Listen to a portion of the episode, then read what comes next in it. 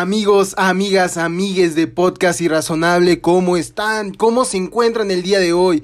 Yo estoy más que emocionado, más que contento, pues hoy 15 en la noche, eh, bueno, hoy es 15, pero lo vamos a estar subiendo 15, 16 en la mañana, posiblemente lo estén escuchando o después. Vamos a dar ese grito de independencia que hace 210 años dio uno de los padres de la patria, don Miguel Hidalgo y Costilla. Y antes, antes de entrar a tema, yo sí quiero plantearles una pregunta que yo me he estado cuestionando al preparar este capítulo. Hace 199 años, bueno, hace 210 inició la guerra de independencia contra España. El 27 de septiembre eh, se cumplen 199 años de que se consuma con la entrada del ejército trigarante a la Ciudad de México. Pero vamos a poner a 199 años. ¿Realmente somos independientes? ¿Realmente México es esa nación de libertad que soñaban nuestros padres de la independencia? Ah, caray, nada más voy a decir eso y bueno, bienvenidos sean todos a Podcast Irrazonable.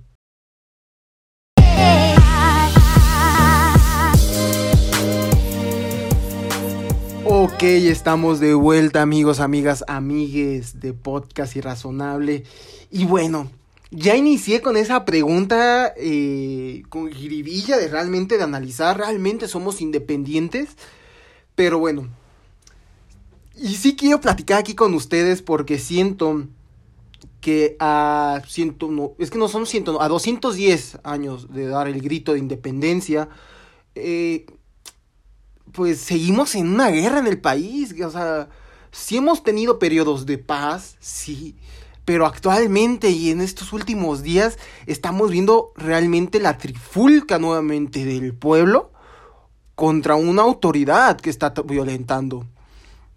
Y que no es algo que ocurrió de la noche a la mañana. No vengan aquí, queridos Amlovers, a decir, tú hubieras quejado con Ernesto Cedillo. Y, pues, sorry, ¿no? O sea, todavía no nacía. Sorry por no quejarme con la guerra de Calderón. Tenía 12 años cuando él salió. Sorry. ¿Qué quieres? ¿Que le miente la madre Peña? Con gusto le mentamos la madre Peña. Pero eso no es el tema del día de hoy, amigos y amigas. El 15 de septiembre de 1810, un cura llamado, y abreviado su nombre porque es un nombre muy largo, Miguel Hidalgo y Costilla, congrega a todas las personas a través de unas campanas en la parroquia de Dolores, Guanajuato,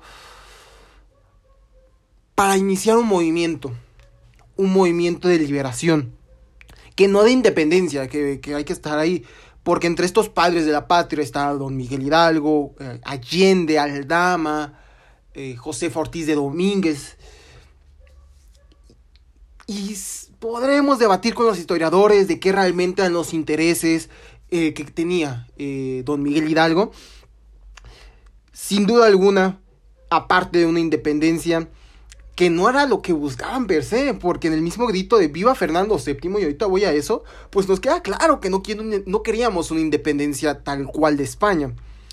Pero hay que entender que ya llevábamos 300 años, o aproximadamente 300 años, de una época llamada la colonia, donde los españoles peninsulares, que eran los que provenían de España, pues eran los que tenían el poder. Y los criollos y pues las demás, no quiero llamarlas razas porque es seguir fomentando esta creencia colonial. Pero todo este mestizaje, por llamarlo de alguna manera, pues no tenía acceso al poder y tu lugar en la sociedad iba a estar definido por quién fueran tus padres.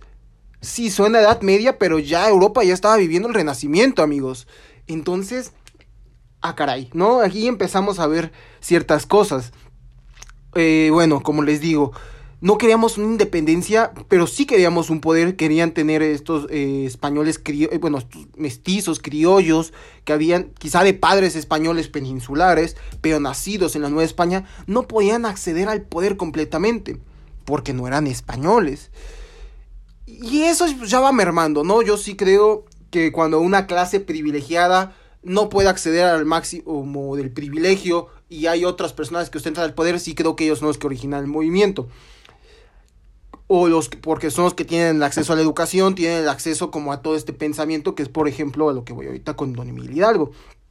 Pero bueno, entonces veníamos de esta Santa Inquisición, de que por ejemplo este invento de la raza, ¿no? Que es un invento de la corona para decir por qué los blancos españoles pues no iban a ser esclavos y los negros sí. Y así lo traigo tal cual. No existen razas.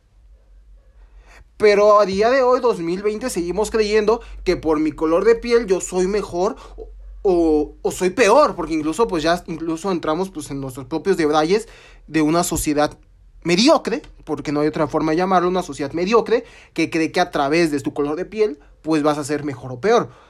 Y bueno, ya hay mis eh, amigos panistas, pues ya quizá van a estar enojándose de que no, que aquí todos debemos de ser blancos y arios.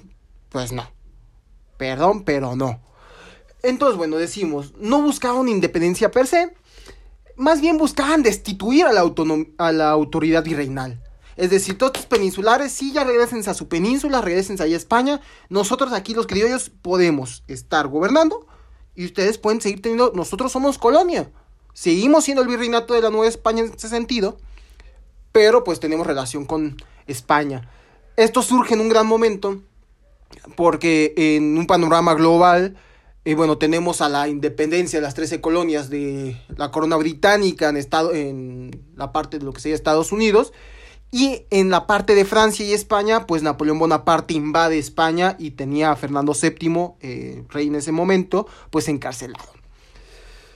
Si es verdad que es una lucha del poder, sí, yo sí lo considero así y podremos diferir, pero yo sí considero que el movimiento de independencia sí surge por una necesidad del poder, de poder acceder a cargos públicos, de poder tener poder que no tenían en ese momento.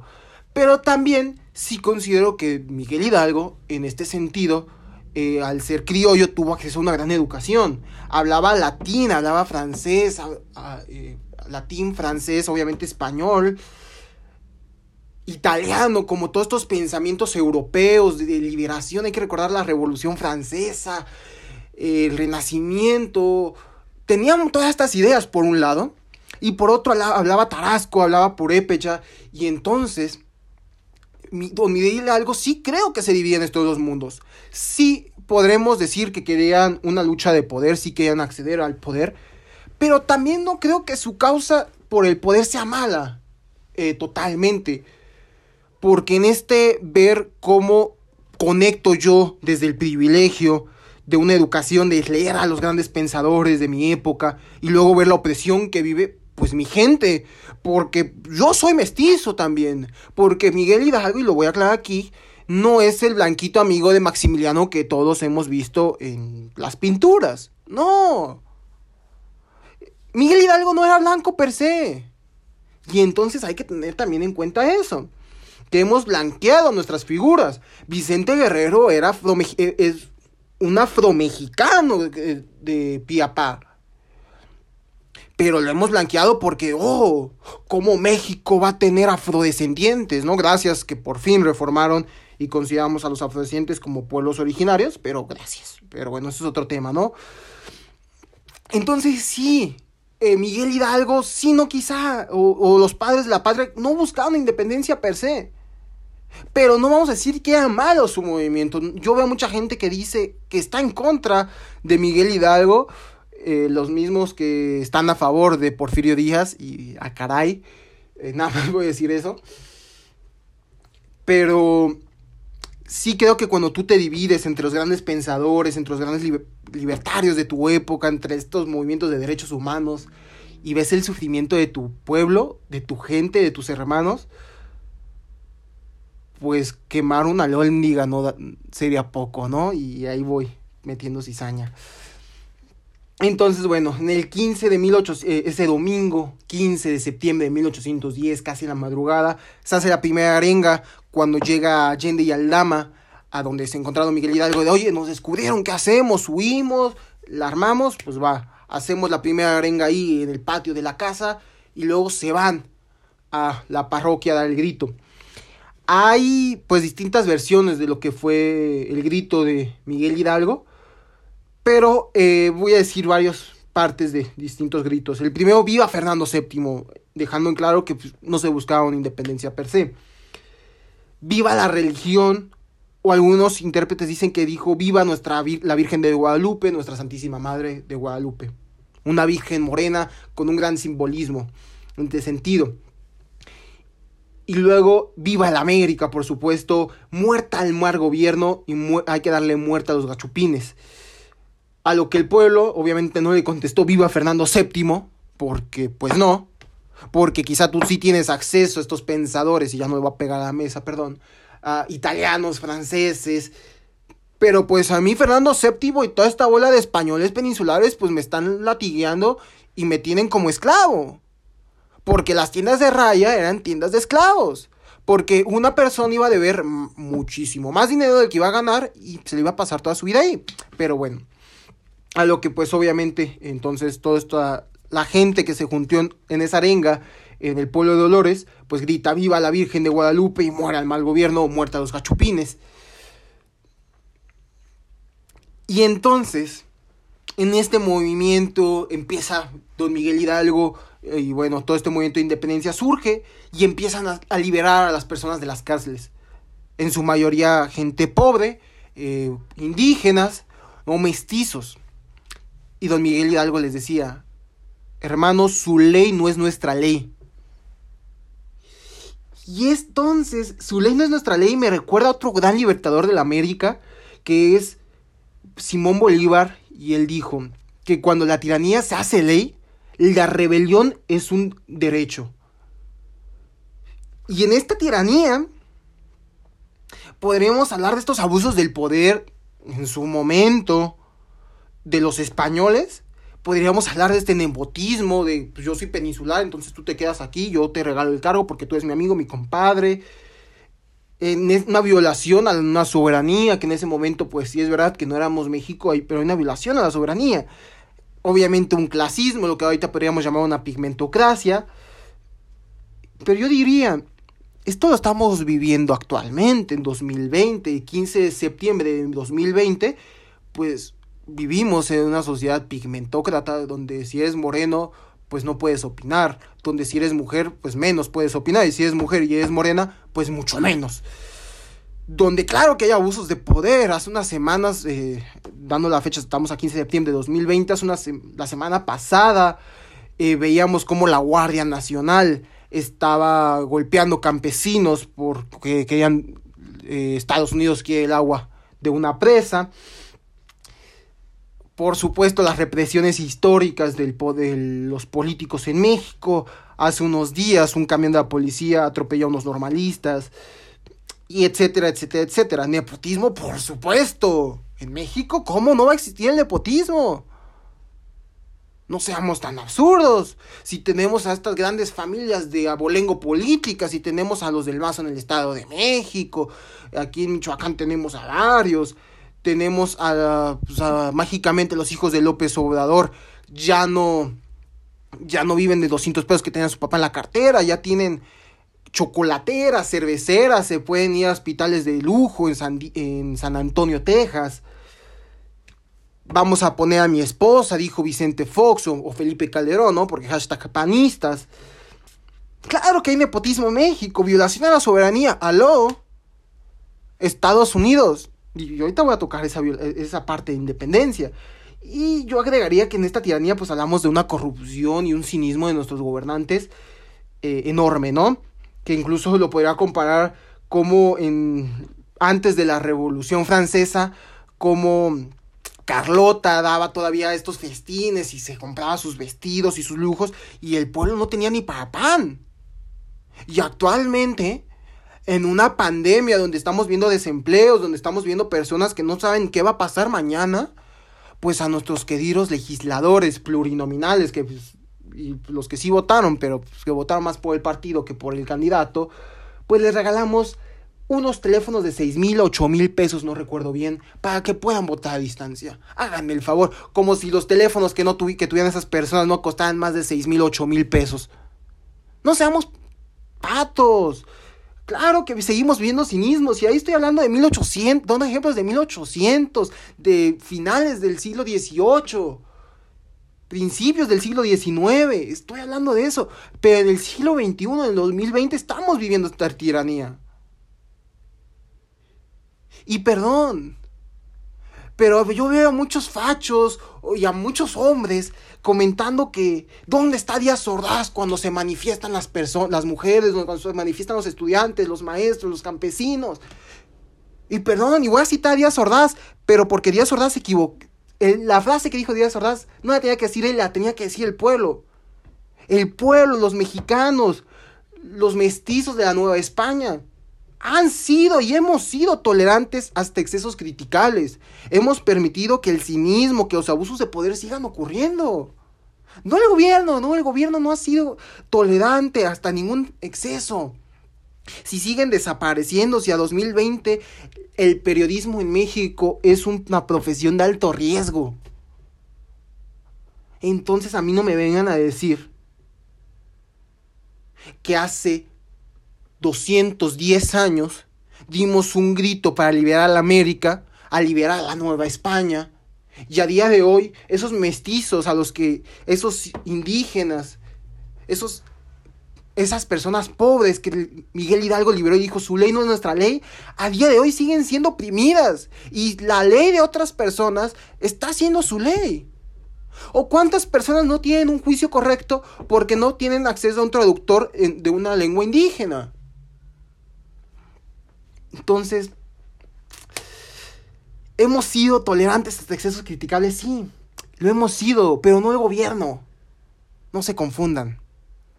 El pueblo es el que ha sido tolerante hasta excesos criticables y todo tiene un límite. Porque no vengan a decir ahora de que por qué no se quejaban con Peña, con Calderón. Pues perdón, pero ahorita los que se están quejando en movimientos de estudiantes, en movimientos de feministas, que son los movimientos de cambio ambiental, que son los grandes movimientos sociales que estamos viviendo en nuestra época en México, en Latinoamérica, pero me podría dar ejemplos en Europa, en Asia, Hong Kong, en un país la antigua eh, Unión Soviética que también está viendo revueltas, Colombia, pues son jóvenes, los jóvenes son los que estamos buscando un cambio. Entonces aquí en México, cuando yo le diga, oye López Obrador, eres un corrupto, eres un cínico, pues no me vengas a decir que por qué no me quejaba con Carlos Salinas de Gortari perdón, todavía no nacía, perdón porque cuando nació, cuando yo iba naciendo Vicente Fox entraba al poder. Una disculpa, perdóneme usted que tenía 12 años cuando Calderón declaró, y un poco menos cuando Calderón declaró su guerra contra el narco. Queda más bien eh, el gobierno con narco contra otros narcos, pero bueno, eso es otro tema.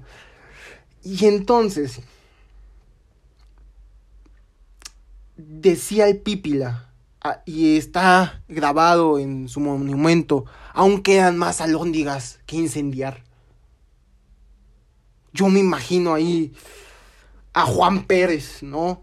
Eh, listo para cambiar el, gobierno, el sistema, y ver a ese pípila con la piedra y, su antorchita para quemar la alóndiga donde se escondían esos gachupines. Y le dijera, oye Miguel Hidalgo, es que esas no son formas. Mejor hay que manifestarnos pacíficamente. No seamos ridículos, por favor, señores. Que ninguna revolución, que ningún sistema se ha cambiado por las buenas. Ustedes díganme cuál. Porque obviamente la gente que ostenta el poder no va a decir, ¿saben qué? Pues si nos hemos pasado, ¿eh? Vamos a irnos a España. No, no van a renunciar al poder. Y justo leía a un analista eh, que decía que Latinoamérica no es pobre, México no es pobre, la Nueva España no era pobre. Y somos ricos, la gente es la que era pobre. Porque obviamente estos peninsulares, ahora estos políticos, empresarios, altas élites políticas y económicas, por supuesto que ellos no son pobres, por supuesto que ellos aprovechan de la riqueza que hay en este país, en esta nación. Por supuesto que los peninsulares aprovechaban hasta el último gramo el oro que existía, los recursos que existían. Por supuesto, Latinoamérica financió el renacimiento. ¿O ustedes qué creen? ¿Que a Miguel Ángel le pagaban de gratis? No. No seamos ridículos. Y entonces, a 210 años de haber dado ese grito, donde buscamos una independencia, o que dejémoslo en una independencia, ¿realmente somos independientes? Como todo en una ciencia social, diría depende. ¿Somos independientes? Pues sí, ¿no?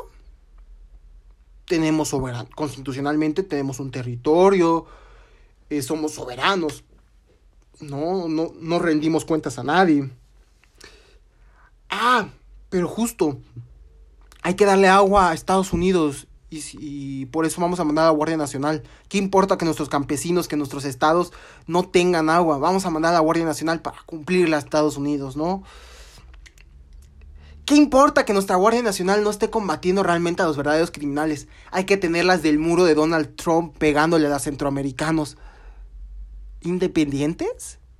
Si el derecho internacional, la única persona que no le afecta es Estados Unidos o al país que Estados Unidos considere que no le deben de afectar, Israel, Medio Oriente, ¿no?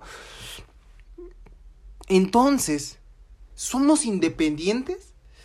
En un mundo globalizado, mm, diría que es complicado hablar de independencia, porque en un mundo globalizado vivimos en un, mm, un ciclo de importación, exportación, de relaciones internacionales, que no quiero usar esta frase de Estados Unidos, pero por la seguridad nacional o por la seguridad internacional, no me ven, pero estoy haciendo comillas,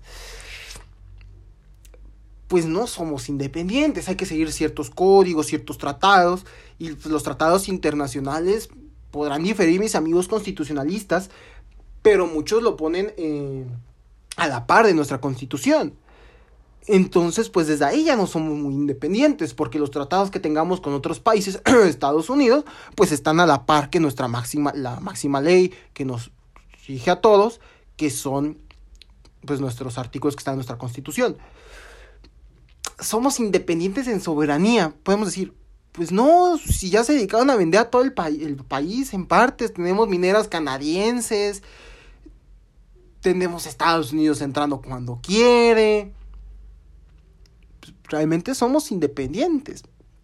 Por ejemplo, aquí en México, en mi estado, que es Michoacán, y más en Morelia, pues tenemos un tren americano, ¿no? De Kansas City. Y, y para moverlo, para cualquier cosa, pues se requieren de, de permisos más que no son de México. Entonces, somos independientes yo diría que no, y que Latinoamérica no es independiente, y que todo el mundo tampoco es independiente per se. Pero que cuando hablamos de violación a nuestra soberanía, pues se sigue violentando. Entonces, ¿qué festejamos un 15 de septiembre de, del 2020? Cuando seguimos viendo esos abusos de poder, esos nepotismos, esos, esa pigmentocracia. Cuando la ley de uno es la ley de todos. Pues es complicado. Porque a mí me gusta pensar que en todo este caos vamos a encontrar una calma. Que entre toda esta muerte, esta desaparición, confío en que nos encontraremos y estaremos más cerca que nunca. Creo que entre todos estos abusos de poder, más pronto va a caer el mismo poder y por eso, ante este escenario de que pues seguimos en una guerra de independencia contra un gobierno que tiene una ley que no puede ser nuestra ley, pues yo me gustaría compartirles un grito de independencia. Primero le voy a dar un trago a mi té, a su salud. Ah. Y ahora sí, vamos a poner campanas. Viva a los estudiantes. Muerta a los corruptos, a los tiranos. Que viva a los hombres y las mujeres que dan su vida por hacer de México un país mejor. Muerta a los que son neutros ante la injusticia. Que viva a los que en tiempos de guerra, en tiempos de caos, aún creen en el amor, la paz y la lealtad. Muerte a los militares, a los políticos, a los policías que atentan contra sus propios hermanos mexicanos. Pero sobre todo, en estos tiempos de caos. Que viva México. Porque nosotros como mexicanos somos más grandes, somos más fuertes que cualquier extranjero que quiera invadir aquí nuestra soberanía, que nos quiera venir a ser chiquitos. Somos más grandes que esos políticos que hoy van a dar su grito solo. O que para no dar su grito solo traían acarreados de todas las partes de la República. Que viva ese México. Que viva ese México de hombres y mujeres que día a día se parten la madre por hacer de México un lugar mejor que vea a esos estudiantes con una perspectiva social, cultural, que realmente vayan a ser futuros profesionistas que trabajen por México. Y que se mueran. Que se mueran los que son neutros ante una injusticia. Los que creen que la tiranía, los que creen que la censura es la opción para mantener sus privilegios y sus derechos. Nos guste o no. Hace 210 años se dio un grito de independencia. Hace 199 años vamos a cumplir que se consumó. Pero el día de hoy, en 2020, hoy podemos decir, viva México. Y viva, porque hoy lo voy a hacer mejor, lo voy a hacer más grande. Y si es necesario, yo lo he dicho, y eso es parte de mi visión si a mí me quieren matar por mi causa, por decir que los políticos son corruptos, porque los políticos están con el narco, porque hay personas, hombres y mujeres que temen a perder sus privilegios por un cambio, por dar derechos humanos, por hacer lo que tenemos que hacer, que es respetar a otra persona, pues yo moriré. Pero aún sé, y como decía el Pípila, aún quemaré mi alóndiga. Porque en tiempos de caos, cuando la tiranía se hace ley, la revolución es nuestro derecho. Y como es nuestro derecho, a 210 años de que Miguel Hidalgo dio su grito, yo los invito también a gritar. Amigos, amigas, amigues, griten, quéjense, luchen.